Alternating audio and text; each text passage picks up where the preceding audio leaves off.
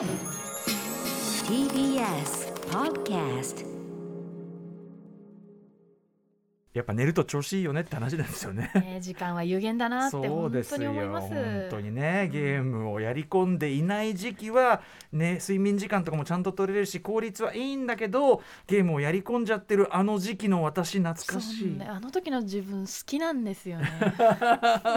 確実に他の効率等は落ちているのだが、うんねやっぱそういうのありますよね。今ちょうど我々我々っていうかお互い私はあのゲームあの谷間時期なんでちょっとはいそんな話から始めてみましたけど、木曜日です。うないさんよろしくお願いしよろますしくお願いします。こんばんは。はい。ということでいつもねこのオープニング用にねうないさん1週間どうですか？何かありますか、はい。ないっつってね。いや忙しくてなんもないんですよ。ないっつってあのスマホ見るふりするんですけど、何を見てるんだかっつってね。結局ないんだよね、ええしょうがない。まあ仕事はしてるんでしょないって何もしてないわけじゃない。仕事以外で面白いエピソードないかなって考えるんですけど、はい、思い出したら言ってくださいよ。ね。あるんだから絶対さ。あるに決まってんだから。いやいやいやいや、うん。いやな仕事が続くと、はいはい。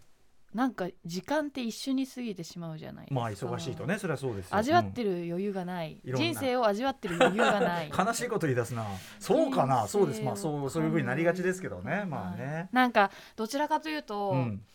あ今日はこの仕事とこの仕事とこの仕事あるから、あーであと5日間以内だとなんか別々の仕事があ全部で9個あるのか、うんうん。あ一個一個消化していくかみたいになっちゃうんですよ。まあ確かに確かに。打ってく打ってく打ってく。うんまあそうかこう来る球をこうやって必死で打ってるうちに日々が過ぎていくみたいな。それであー終わった終わった。でなおかつ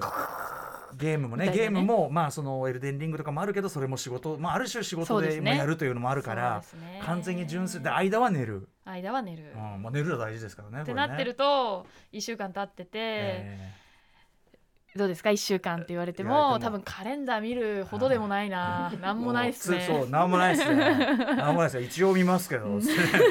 何見てんの？つってね。話がありましたけどね。いですね。まあいやいやあるあるんだろうけど思い出したらお願いしますよそれはね。そうですね、はい。思い出せるぐらい面白いことがあったら、今日はじゃあそんなねはいあの、はい。うないさんがですね、えーうない情報が秋気味ということで、はい。えーその秋気味の時間をはい利用してですね、ライムスター情報が。いやすいません。しこたまあるじゃないですかいやいやだからって私どもの話をするというのは恥ずかしい話なんですけどね。ちょっと日曜日にちょっとライブが迫っておりまして、あのそれに関連するメールも実はですねあのだいぶために、ライムスターの曲をこれでかけられるなっていう、ん。あのメールがいっぱい溜まっておりまして、はい。ちょっと今日じゃああのね特に何もなかったうなぎさんということで。はいはいはい失礼な話ですけど、歌丸さんね。何照れてるんですえか、ーいやいやいや。ちょっと顔赤らめてるじゃないですか。私どもの曲かけてはちょいっぱい今日はかけさせてもらおうかなと。ははいい、たくさんえー失礼いたします、行きましょうかね。アフタージャンクシジャンクショョン！After Six Junction. 4月14日木曜日時刻は6時今3分です、えーラジオでお聞きの方もラジコでお聞きの方もこんばんは。こんばんは。TBS ラジオをキーステーションにお送りしているカルチャーキュレーションプログラムアフターシックスジャンクション通称アトロクパーソナリティは私ラップグループライムスターのラッパー歌丸でございます。そして木曜パートナー TBS アナウンサーのうないりさです。ということですいませんね。あの今週のですね、えーっと4月 17? 4月17日日曜日に、はい。えっと、ライムスターがですね久々にこうワンマンのフルサイズのライブ「えーライムスター・イズ・イン・ザ・ハウス」というですね、まあ、ライブハウスをこまめに回っていこうじゃないかというライブシリーズを、えー今週から始めるんですよ。はい。本当にあのフェスとかあの人様のねあのライブにちょろっと出るとか、あのそういうのはありましたけど本当に2時間とかのねあのパッケージングのライブっていうのをやるのは本当に久しぶり。うん。3年ぶり？本当にそんぐらいになっちゃう。二年ぶり47三年ぶり都道府県ツアー以来。以来ですから、うん。本当にそんぐらいになっちゃうわけで、あの非常に気合を入れて今準備してるわけなんですが、そんな中こんなメールをですねちょっと前にいただいてたんでご紹介させてください、はい。えーラジオのヒルパディさんです。こんばんは。17日のライムスターライブに参加予定です。川崎クラブチットありがとうございます。2019年12月29日に行われたキングオブステージボリューム1447都道府県ツアー。2019スタジオコーストでのライブ以来のライムスターライブ。これ東京公演のあの追加でやったやつですから、で201912月だから翌年ねいろいろねあのコロナがいろいろ広がってきてだからまさにこれなんですよ。まさにこのぐらいからやってないんですよあんまりねその長いライブを、えーこれお越しいただいたと。で、えーいつもはと一人で参加していたのですが今回は初めて彼女と二人で参加する予定です、えー普段ヒップホップはほとんど聞かずライムスターのこともほとんど知らない彼女。アトロクの歌丸さんが出るライブという点での認識をしている人にあーライブを最大限楽しんでもらうために今回のライブの心構え予習ポイントなどあれば少しだけ教えていただけますと幸いです。いいですね。ねえ昨日いいですね。入門、うん。あのアトロ入門ってやってきましたけど、ある種ライムスター入門的な、うん。ねあれにもつながるようなメールありがとうございます。ちなみにまあライムスターねあのアフターシックスジャンクションこの今後ろに流れてるテーマ曲ね18時19時20時。これこれ自体がまああのライムスターが歌っている曲でございますけども今回のライブの見どころとしてはですねやっぱりその特に17日の川崎は本当に久しぶりのライブで、うんうん。であのー入場人数もちろん普段のその半分以下にして、えーで席付きにしてで声も出さないでね、はい。っていうまあ今のやっぱウィズコロナ仕様のライブにはなるんですけども、で抽選でねもうあのおかげさまであの速乾しちゃってチケットは、で抽選で決めさせていただいたんだけどまあ来れるそのお客さんっていうのは基本的にはだからその3年ぶりにうん。ライムスターのフルサイズのライブ見れるっていうんで、うんうんうん。まあそこはやっぱりおそらく非常に感無量我々も含めてですけど感無量なところがあるんじゃないかというところでまずそこですよね。でえっとまあ、今回はその割と気軽にあのいわゆるキングオブステージって銘打たれてるライムスターのライブシリーズはアルバムとかを出した時にそのアルバムの世界観とかをライブに落とし込むというか非常にこう、なんていうかな演劇的に演出されてるというかですね、すごくこう演出を作り込んだ作品としてもう完全に完成度を高めていくような感じのライブス、えーツアーをやってるんですけど普段は、それとはまた違う本当にライブハウスでうんこうバッとこう思いついたことをバンバンやっていくみたいな、うん。そういうシリーズにしようと思ってて、うんうん。なのでで前そのこの企画の告知した時はいや俺らもその2時間とかのライブやるの久しぶりだから正直、うん。あの楽楽にあの体を慣らしていきたいんだよこれはつって、うんうんうん。あの楽にやらせてもらいますよと。だから一発目はセットリフトに工夫とか工夫ってのはあの、あれ俺らの曲じゃなくてセットリストになんかこう変わったものとか期待しないでねみたいな、うんうんうんうん。もう定番曲ばっかり楽にやらせてくれよみたいな。ことを言ってたんです。で実際それはそうなんですよね。そのもちろんライムスターの王道セットみたいなことも組んでいるんですが、えーこれがやっぱ我々の悪い癖ですね。結局リハとかいろいろ準備をしているうちに、はい。えーこの時期だからやっぱこれやると面白いんじゃないとか久しぶりにあれやったら面白いんじゃないとか。やっぱムクムクと工夫が出てきちゃった。そうなんですよ、うん。あの結局結構覚えること多いんだけどみたいな。そうなんです。だから、まあ、その分でも今回すごい念入りに練習もしたんでね、うん。はい。あのなのでえっとね結構ライブでうわ久々にやる曲うんも含まれるし、うんこれも言っちゃおうかな。まああのお蔵出しと言いましょうか他の人あんまり聞いてないよというのもライブでお蔵出しちょっとやっちゃおうかなというのもありますしね。えー人前でやるのはなかなか珍しいよというのもあったりとかね、うん。いろんなもの用意してますんで、うん。はい、ということであのなんていうのかな特に説明なくても面白いちゃんとライブをするつもりなんで別に、うん。あの構えずに来ていただければいいですけどそういう本当に久しぶりのライブでとでお客さんもそれを楽しみに来ててというその感じさえあのあればいいんじゃないでしょうか。えーということでですねあのまあ、ライムスターのちょっとなんていうのかな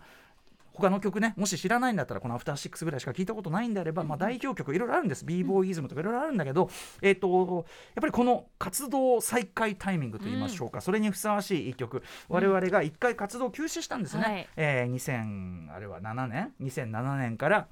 2009年まで2年間活動を休止してもうお互いそれぞれのでその間に私ラジオをこうやってやってるうちに、うん。ギャラクシー賞は取るわ、うん。ね大変な騒ぎになったわけですけども、あのーそんな感じでその活動休止後に一発目に出したシングルというのをこれから聞いていただきたいと思います。あのーまあ、今いろんな状況で大変な方いると思いますが、うんうんあのそこからどんな状況であれこうやり直せる何度でもやり直せるどんな場所からでも年齢も関係なく、えー立場も関係なく何度でもやり直せるんだということを自分たち自身に呼びかけるような。で自分たち自身を鼓舞するような、えー曲になっているかと。で実際そのこれまでのライムスターの曲とは全然違う作り方をした、えー一曲でもありましてこれが非常にあの受け入れられたことでライムスター今もなんとか活動を続けられております、えー最初にシングル出したのはなんと2009年になりますね。結構前の曲になっちゃったね、えーお聴きください。ライムスターで Once Again はい、えー、ライムスター2009年にシングル出して2010年のアルバム「マニフェスト」というのにねいいアルバムだと思いますけどね、あの入ってるシングルは「Once Again」というので、まあ、新たなライムスターのその代表曲に無事になった。あのそれまでのライムスターというのは、あのまあ、もう一人ラッパーの Mummy-D と DJ ジンさんとで、トラックもその2人で作って基本的にはだからその3人の中で作っていくっていうあれでやってたのが、活動再開後はこの曲みたいに BACHLOGIC さんという人がこれ作ってるんですけど外部のプロデューサーに託してでこういう、まあ、今別に聞くとそんな珍しもないかもしれないけどライムスターとしてはちょっとね当時の2009年当時のちょっとハイファイなサウンドっていうか、こういう感じのサウンドでやったこともなければあとなんていうかな結構基本的にはシニカルな歌詞が多いグループなのでで、うんうん。これだけストレートに自分のに熱血感あるというそうか心情とかをうん。本当になんていうのかなもうかっこつけなしで全部うん。ストレートにやるっていうのもなかなかの実は我々的には冒険ででもその本当にあの再開にあたって何が必要かっていうのをすごくこう精査して考えてうん。レコーディングも歌詞も何度も書き直したし、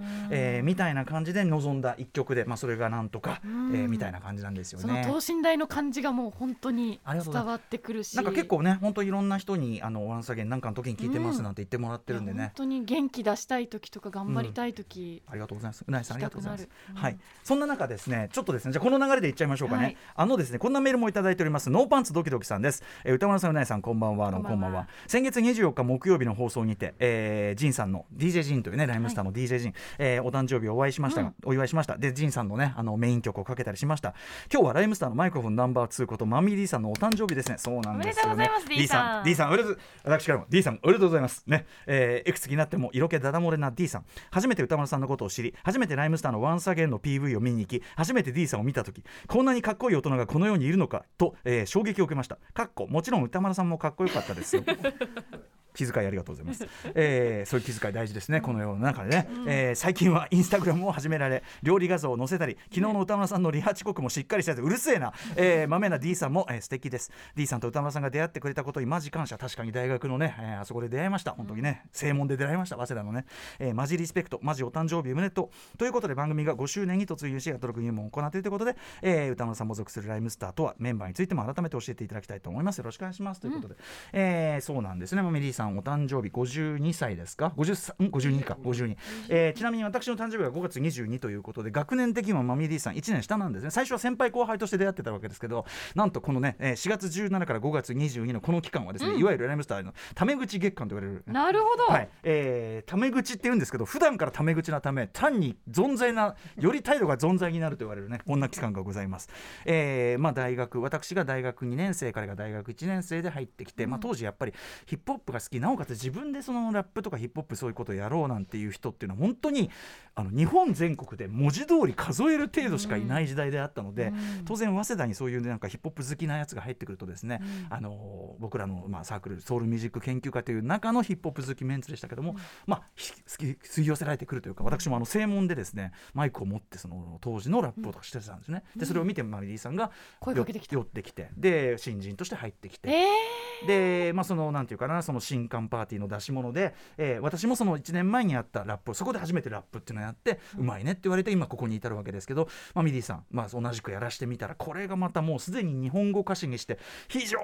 にレベルが高かった当時からして、えーまあ、僕も当時日本語でラップというのをやるのに可能性をようやく見出し始めてきた自分なりのやり方、で、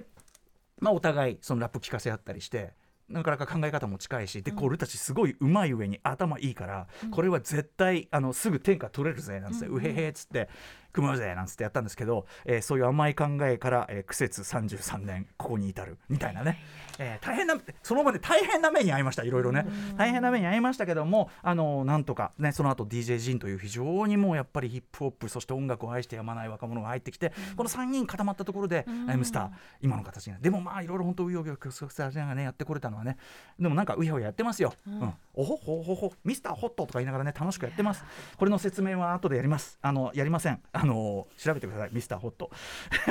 最近流行ってます、えーということで、まあ、ミーディーさんのお誕生日前もね DJ ジンさんのお誕生日にちょっとね DJ ジンさん目の「Hey DJ ジンウォークオン」って曲かけましたんで今日もですね D さんの誕生日を記念して、私の選曲で1曲お送りいたします。したいと思います、まあ、ミーディーさんですねあのースーパーバタードッグというねグループのギタリストだった竹内智康という男と2人でですね幻というユニットを組んでおりました、えー素晴らしい作品をいっぱい出してるんですけど、えーその幻の曲の中でもですね、まあ、ちょうどこのなんていうかな戦争の中で、えーメッセージソングというかってところで当時はあのイラク戦争第二次のイラク戦争が悪化しているような時期ですかね、そこでの、まあ、それは当時はそのために作った曲ですけどあの反戦ソングとしてめちゃくちゃ僕すごい好きですし、はいあのまあ、ミリーさんのラップ、まあ、マリーさんの要するに誕生日でね私という雑味がない、はい、ライムスターの雑味がない方のねあの曲を聴いていただくということで、幻のこの一曲を聴いていただきたいと思います。幻で幻の星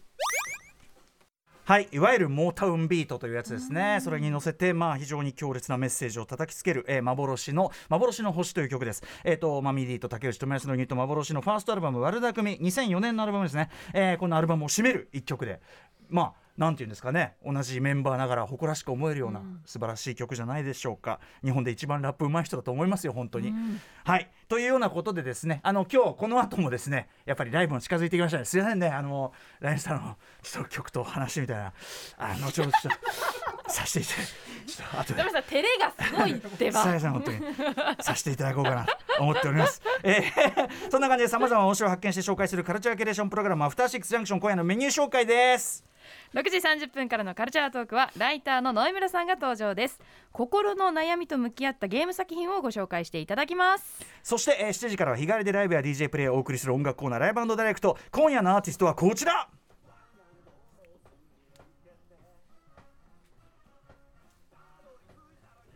昨日13日に発売された香取慎吾さんのセカンドアルバム「東京 SNG」のリリース記念企画。すごいでもはっきりしたコンセプトのアルバムだったね本当確かにね、えー、香取慎吾東京 SNGDJ ミックスをなんとご本人のコメントシャウト付きでインミックスということで、えー、DJ ミックスは三井申し訳さんが担当しております、はい。そして8時からの特集コーナービヨンドザカルチャーはこちら国産 RPG クロニクル「ドラゴンクエストとファイナルファンタジー完結編」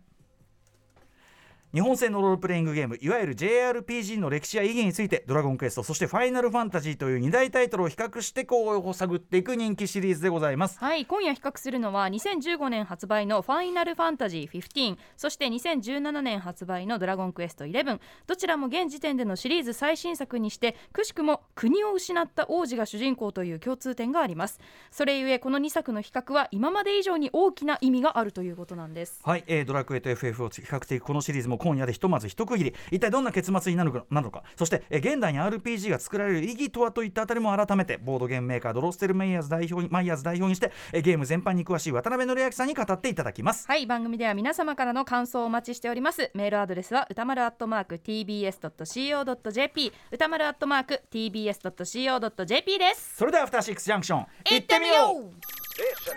After Six Junction.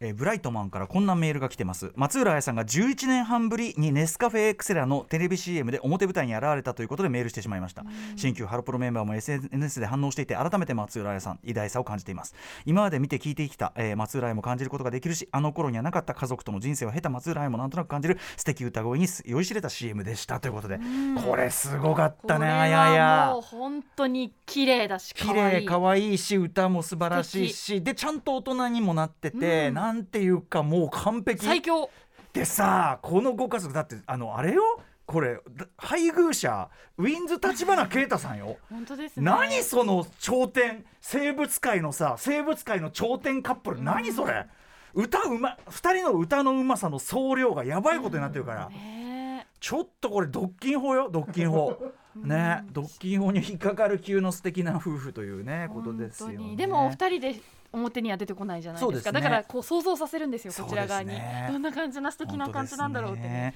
あそこものまたいい。ケイタ君のさ「マイ・ゲーム・マイ・ライフ」来ていただいた時にちょちょろっと出たよね。あのケイタ君ずーっとゲームやってると「生きてる?」っつってこう 見に来る。様子見に来るって話。えその見に来る人って松浦彩さんですよね？っていうね。いやそうなんだけどみたいな。ねえ。でもあやや本当にいいですね。いやとっても素敵な CM です、素晴らし本当にかったです。ね18日から全国で放送開始ってことなので。なんかまたね歌やってほしいな。うん。やっぱしね。そうですねぜひぜひという感じでございます。